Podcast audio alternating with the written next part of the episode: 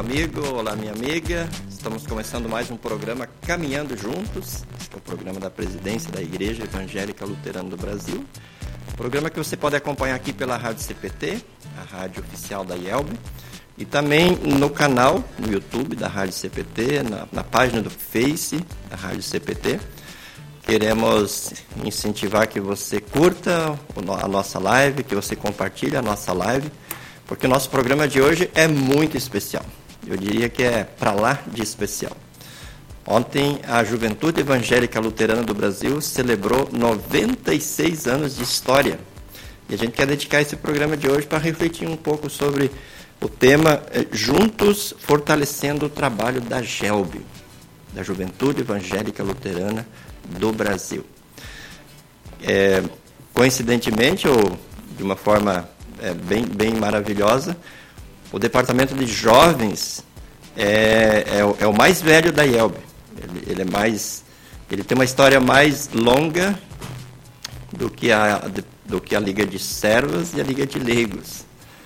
Então, os jovens é que tem uma caminhada, assim, em termos de organização, de liga, mais uh, longa, né, dentro da história da Igreja Evangélica Luterana do Brasil. E é muito maravilhoso nós podermos celebrar 96 anos da GELB e podermos, podermos meditar sobre esse tema. Eu quero parabenizar a todos os jovens da Igreja Evangélica Luterana do Brasil. Quero mandar um abraço especial para todo, todos eles. E também lembrar do Conselho Geral da GELB. Né? Quando a gente fala em GELB, é, muitas vezes as pessoas pensam no Conselho Geral. A GELB Conforme tem um hino que diz Gelbe, é você. A Gelbe são todos os jovens que formam, que pertencem à Igreja Evangélica Luterana do Brasil. Mas o Conselho Geral é muito importante porque ele que, num certo período, de dois em dois anos, acontece a eleição. É, nesse período, a, o Conselho Geral lidera os trabalhos é, em âmbito nacional, em todo o Brasil, os, os eventos nacionais, os projetos nacionais são coordenados pelo Conselho Geral da GEL. Então, um abraço muito especial aos pastores Tardelli, pastor Paulo Quio, é, Laerte Tardelli e Paulo Quio, né? e a todos os integrantes do Conselho Geral da GELB, seu presidente Júlio Rutke e todos os demais integrantes, os vice-presidentes do Conselho Geral da GELB. Um abraço muito especial, parabéns Juventude Evangélica Luterana do Brasil pelos 96 anos de uma linda e abençoada história. Por isso, o primeiro hino do programa de hoje só poderia ser o Juventude Luterana. Vamos ouvir e curtir e louvar a Deus com o hino da Gelbe.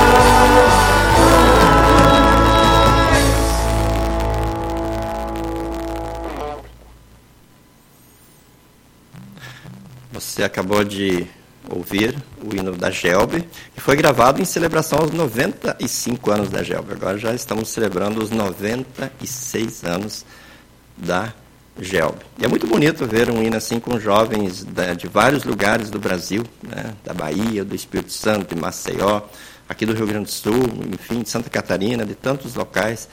Isso é a Gelbe, né? a Juventude Evangélica Luterana do Brasil, que tem essa caminhada aí de 96 anos.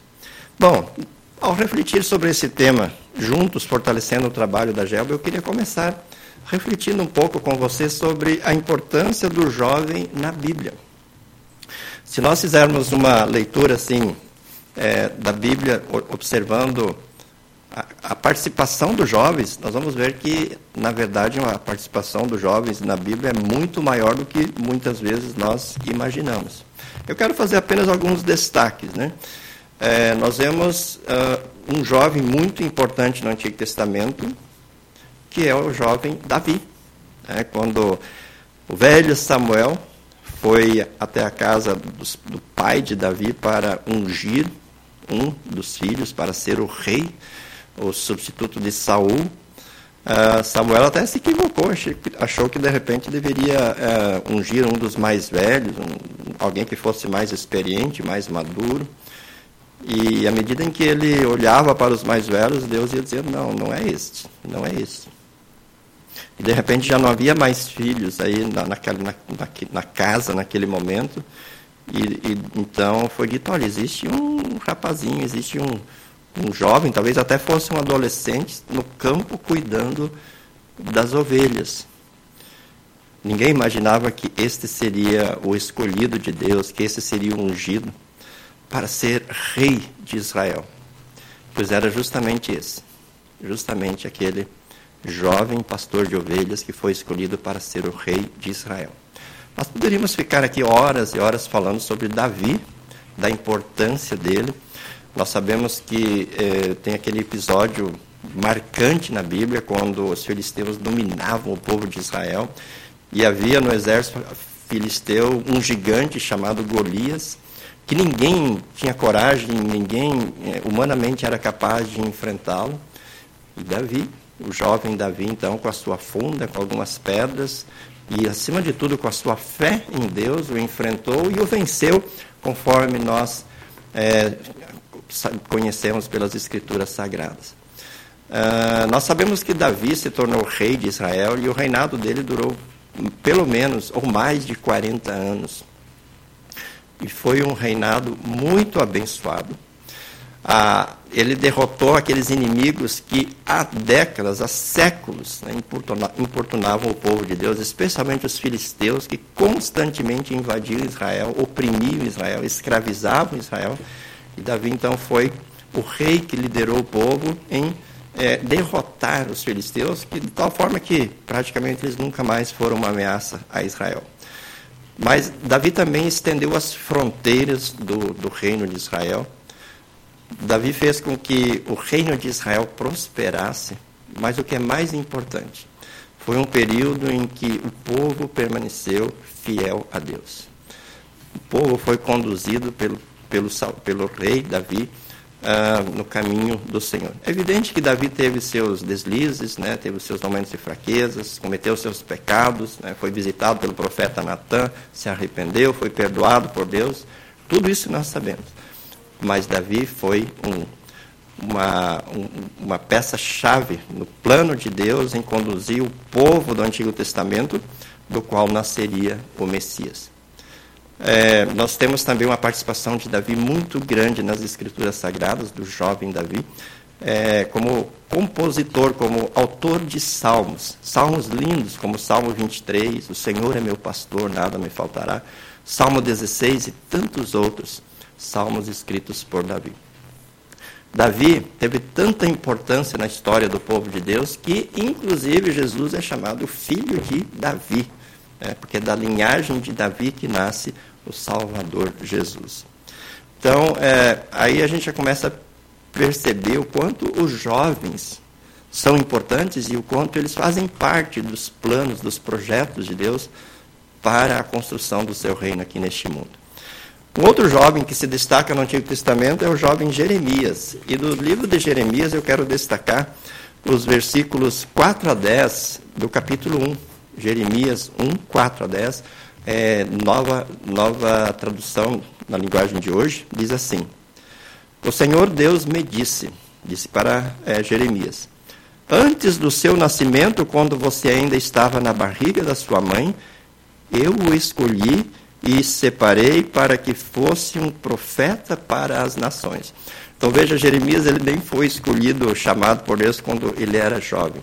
Deus está dizendo, antes que você nascesse, quando você ainda estava na barriga da sua mãe, eu já escolhi você. Então, se alguém acha que o jovem é, não tem muita importância no trabalho da igreja, observa que Deus valoriza aquele que ainda está na barriga da mãe, aquele que ainda nem nasceu. Deus já tem planos, Deus já tem projetos para essa, pessoa. Quanto mais para aquele que já está na, na, na igreja há 15, 16, 17, 18, 20 anos. Né?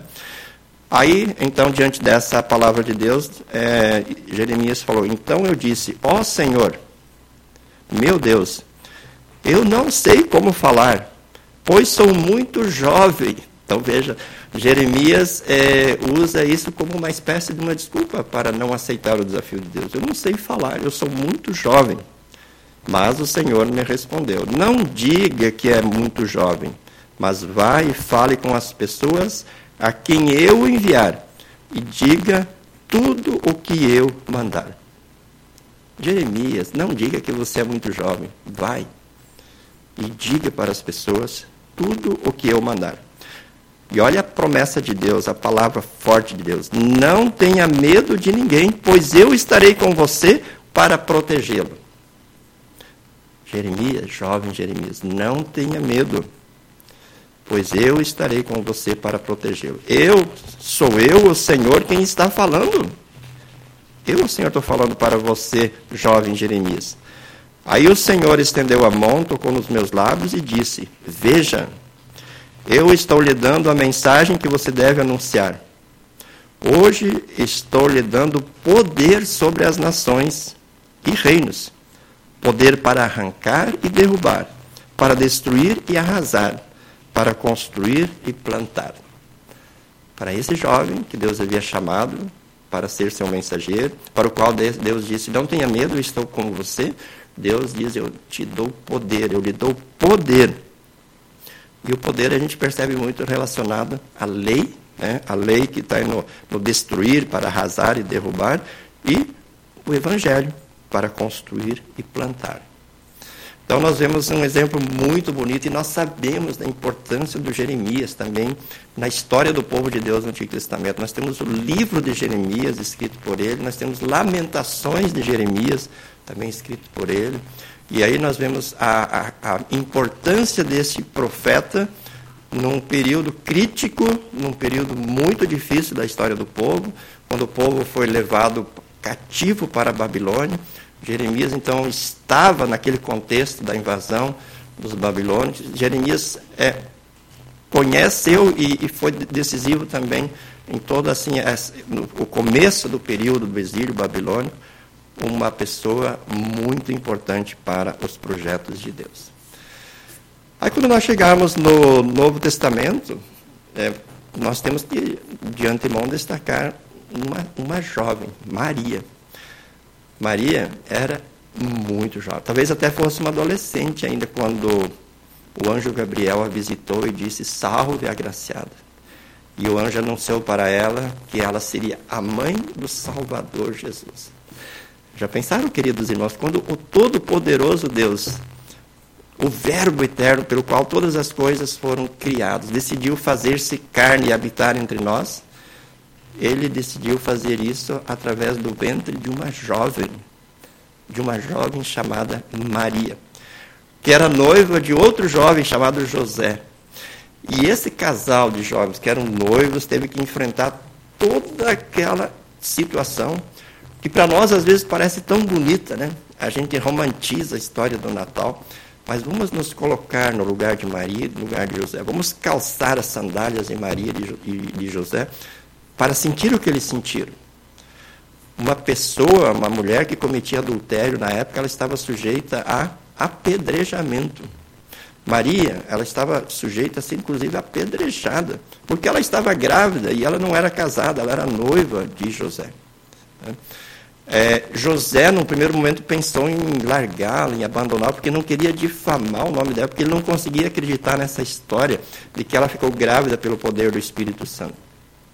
E o anjo aparece em sonho para José e ele então decide assumir Maria.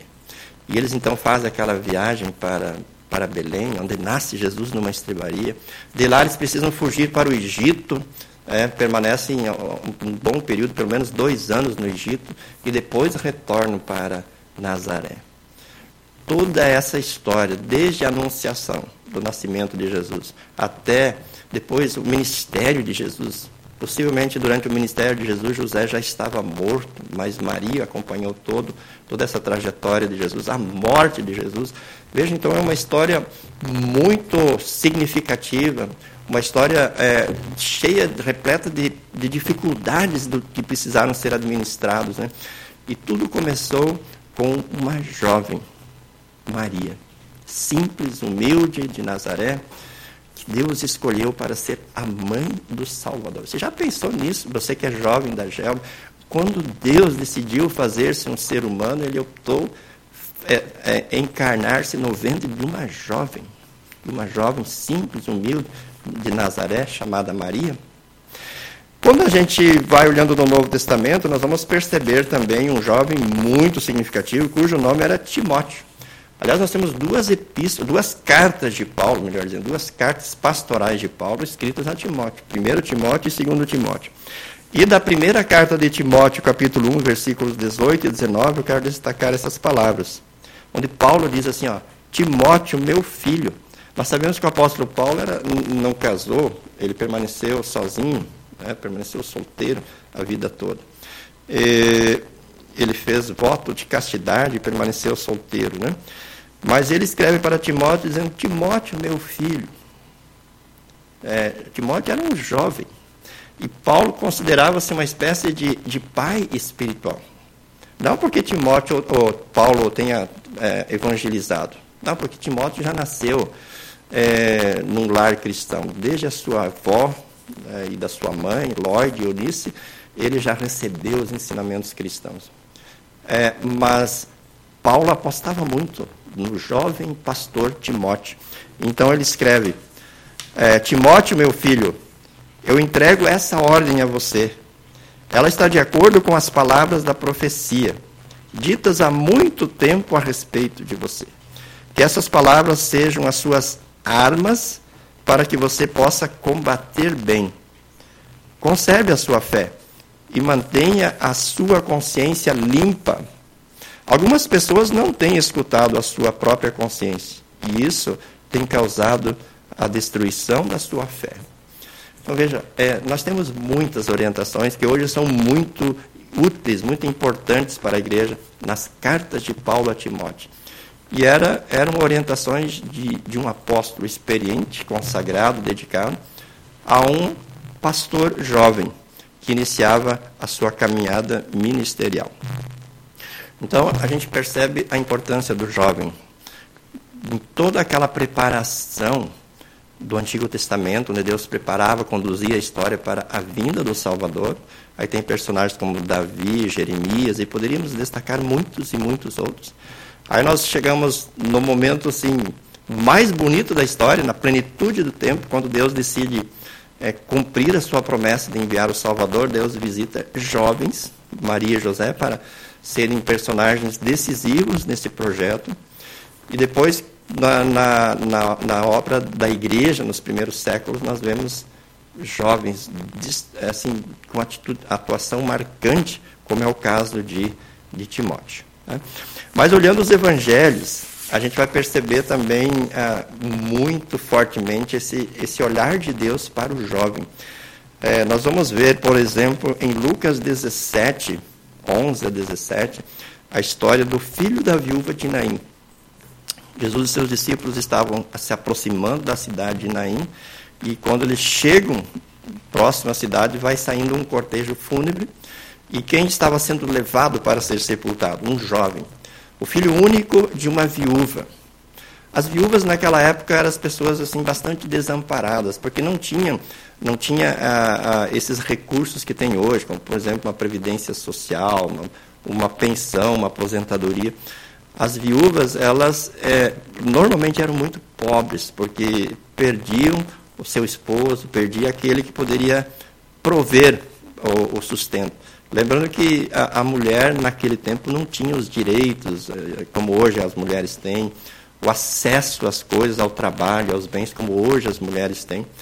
Aquele tempo era, um, era uma época de um, de um, machismo muito forte de, e de uma discriminação muito forte contra a mulher, de muitas barreiras levantadas para a ação das mulheres. Então essa viúva que tinha um filho apenas e que morrera e que estava sendo sepultado, ela estaria entregue à sua própria sorte na sua, na sua jornada aqui neste mundo.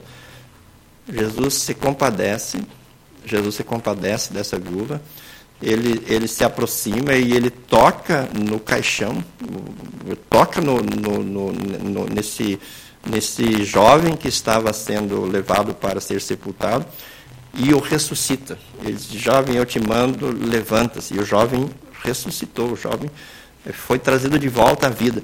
E Jesus o devolveu para sua mãe. Jesus o devolveu para sua mãe. Então, eu destaco nesse, nesse texto, queridos irmãos, a importância do jovem dentro da família. Jesus percebeu, Jesus entendeu que esse jovem era extremamente importante para sua mãe, para sua família. Então, é, nós vemos o jovem sendo importante no projeto de Deus no Antigo Testamento, para enviar, preparar tudo para o envio do Salvador. Nós vemos Deus valorizando o jovem ao, ao providenciar a encarnação do seu filho, porque Jesus se encarnou no ventre de Maria. E nós vemos o jovem sendo importante no projeto de Deus de evangelizar o mundo, conforme nós vemos ah, nas cartas de Paulo a Timóteo. E nós vemos também o quanto Jesus valoriza o jovem na sua casa, na sua família. E nós poderíamos dizer o quanto o jovem é importante na sociedade, de, de modo geral. Porque o jovem é aquele que está ainda assim naquele, naquele melhor momento da vida, com todo o vigor, com toda, toda a energia, com toda a sua vontade de conquistar, de realizar as coisas, de alcançar seus objetivos, com toda a sua coragem, com toda a sua ousadia e com todo o seu desejo até de, de, de se arriscar para alcançar coisas novas, para avançar, para progredir. Né? É, não apenas pessoalmente, mas também com a sua família e com a sociedade de modo geral. Nós temos também aquela história de Lucas 15, 11 a 32, que é a história do filho pródigo, né? é, onde um jovem é, sai de casa e seu pai fica tremendamente triste enquanto ele está fora de casa, o jovem tem uma vida totalmente desregrada, gasta tudo que tem em festas, em, se relacionando com, com meretrizes, com prostitutas, mas o pai o espera. O pai o espera. Todos os dias, olhando em direção à, à, à estrada, esperando a volta do jovem. Quando o jovem volta, o pai o abraça e o pai faz uma festa. E o pai coloca sandálias novas no pai, coloca um anel no seu dedo, o pai coloca, dá-lhe uma túnica nova e faz uma grande festa. O, que mostra o quanto é, Deus quer que o jovem tenha uma vida digna, uma vida honrada, uma vida segura na igreja, na família e no mundo onde ele está. E um outro episódio que eu queria destacar é aquele de Mateus 19, 16 a 30, onde tem a história do jovem rico é, aquele jovem que se aproximou de Jesus e diz: ah, o que eu devo fazer para ser salvo? E Jesus, conhecendo a avareza que havia no coração daquele jovem, diz: ah, é, conhece os mandamentos. É, honre seus pais. Jesus citou todos os mandamentos, praticamente todos os mandamentos da segunda tábua da lei. E o jovem diz: ah, Eu tenho observado tudo isso. E então Jesus diz assim: Então vai vende os teus bens, doa tudo aos pobres, vem e segue-me porque Jesus sabia que ele estava longe de Deus, porque no coração dele uh, havia a, a avareza, no coração dele havia um outro ídolo, que eram os bens, e o seu coração não estava firmado, não estava confiando em Deus e nas suas promessas. O seu coração estava apegado aos bens que ele possuía. Então, mostra também o quanto Deus quer, querido jovem, o seu coração. O quanto Deus quer a sua confiança, o quanto Deus quer a sua fé. O quanto Deus quer ter você com Ele, assim como o pai queria aquele filho que estava longe com Ele na sua casa, é, em comunhão com Ele. Por tudo isso, nós podemos dizer para você, querido jovem, que você é muito, mas muito importante para Deus. Você é muito importante para a igreja. E, enquanto igreja, nós precisamos é, fazer de tudo para acolher, para integrar o jovem. Você que é pai, você que é vovô, lembre-se que você já tem uma caminhada com, com Deus. É, e agora nós precisamos ter uma igreja que seja para você bisavô, para você vovô, para você pai, mas nós precisamos ter uma igreja que seja, acima de tudo, para o jovem, para o adolescente, para a criança. Alguém disse certa vez que se nós não nos preocuparmos, se não, não cuidarmos da igreja para que ela seja acolhedora à criança, ao adolescente, ao jovem, em uma geração a igreja vai desaparecer. Em uma geração a igreja desaparece mas nós queremos a igreja viva e ativa até a volta de Jesus. Por isso, é, vamos olhar para os jovens com carinho. Vamos olhar para as expectativas dos jovens. Vamos olhar para as carências, as necessidades dos jovens. Vamos olhar para o potencial dos jovens. Vamos abrir espaço. Vamos abrir espaço na igreja para os jovens. Na minha caminhada ministerial, os jovens sempre tiveram um espaço muito grande, tanto em Vila Velha, no Espírito Santo, quanto em Cacoal, Rondônia. Os jovens, é, a cada 60 dias, por exemplo, em Rondônia, faziam a encenação do Evangelho dentro do culto. E essa encenação, às vezes, era uma superprodução sobre a qual eles trabalhavam dias e dias, semanas e semanas. Mas eles estavam ali participando é, no culto encenação de Sexta-feira Santa, encenação de Páscoa, encenação de Natal. Enfim, sempre que se, quis, se quis, uh, queria dar um, um, destaque a alguma atividade, a algum, alguma data litúrgica, os jovens é que faziam esse trabalho. E dessa forma sempre estavam integrados, participando, ativos na igreja e é, motivando inclusive seus pais, seus avós e outras pessoas a participarem também. Então, você que é pastor, você que é presidente de congregação, você que, você que é pai, você que é vovô, você que é tio, você que é padrinho, ajude a refletir, ajude a trabalhar para que os jovens sejam acolhidos e integrados na igreja, que haja espaço na igreja para o jovem participar, participar de forma ativa, porque o jovem tem um potencial enorme e ele pode contribuir grandemente para a edificação da igreja de Cristo aqui neste mundo. Se nós olharmos a história, nós vamos ver que as grandes transformações positivas quase sempre aconteceram através dos jovens. Porque eles têm no seu DNA essa energia, essa capacidade de renovação, de transformação, de crescimento, de desenvolvimento. E esse potencial precisa sim ser grandemente aproveitado dentro da Igreja de Cristo. Até porque, como eu, eu, mostrei nesse programa, o jovem faz parte do projeto de Deus, desde o Antigo Testamento, de uma forma especial, no nascimento de Jesus, no trabalho da igreja no primeiro século, enfim, em toda a história do povo de Deus. Nós vemos a importância do jovem e da sua participação no trabalho no reino de Deus. Mais uma vez, querida Gelbe, Parabéns pelos 96 anos. Deus abençoe a cada um dos nossos queridos jovens. E que essa caminhada tão bonita continue sendo é, conduzida pelo nosso bondoso Deus. Que essa história tão linda continue sendo escrita pelo nosso bondoso Deus e, e seja escrita principalmente através de você, querido jovem que pertence a Gelbe. Deus abençoe a Yelbe e Deus abençoe, sobretudo, a nossa querida Gelbe. Que a graça de nosso Senhor Jesus Cristo, o amor de Deus Pai e a comunhão do Espírito Santo estejam com todos nós, hoje e sempre. Amém. Nós vamos encerrar o nosso programa de hoje ouvindo uma linda canção que está no Cancioneiro da Gelbo, Todos os Povos o Louvem, Jovem na Tua Mocidade. E com essa canção nós vamos encerrando o nosso programa.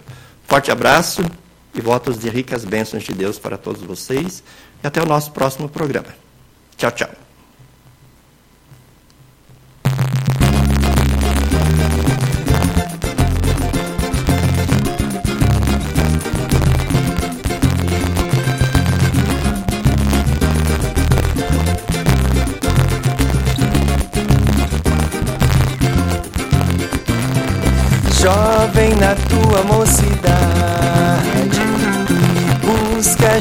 Com alegria,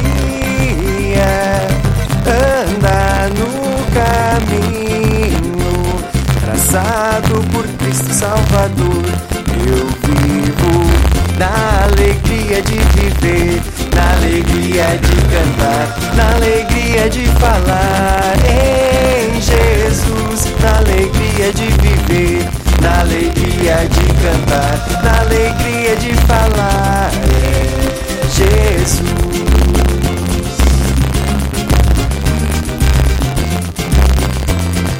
Jovem na tua mocidade, és de Deus um filho amado, tens do Pai a proteção, pois diz com muito, muito amor eu vivo na alegria de viver, na alegria de cantar, na alegria de falar em Jesus, na alegria de viver, na alegria de cantar, na alegria de falar em Jesus.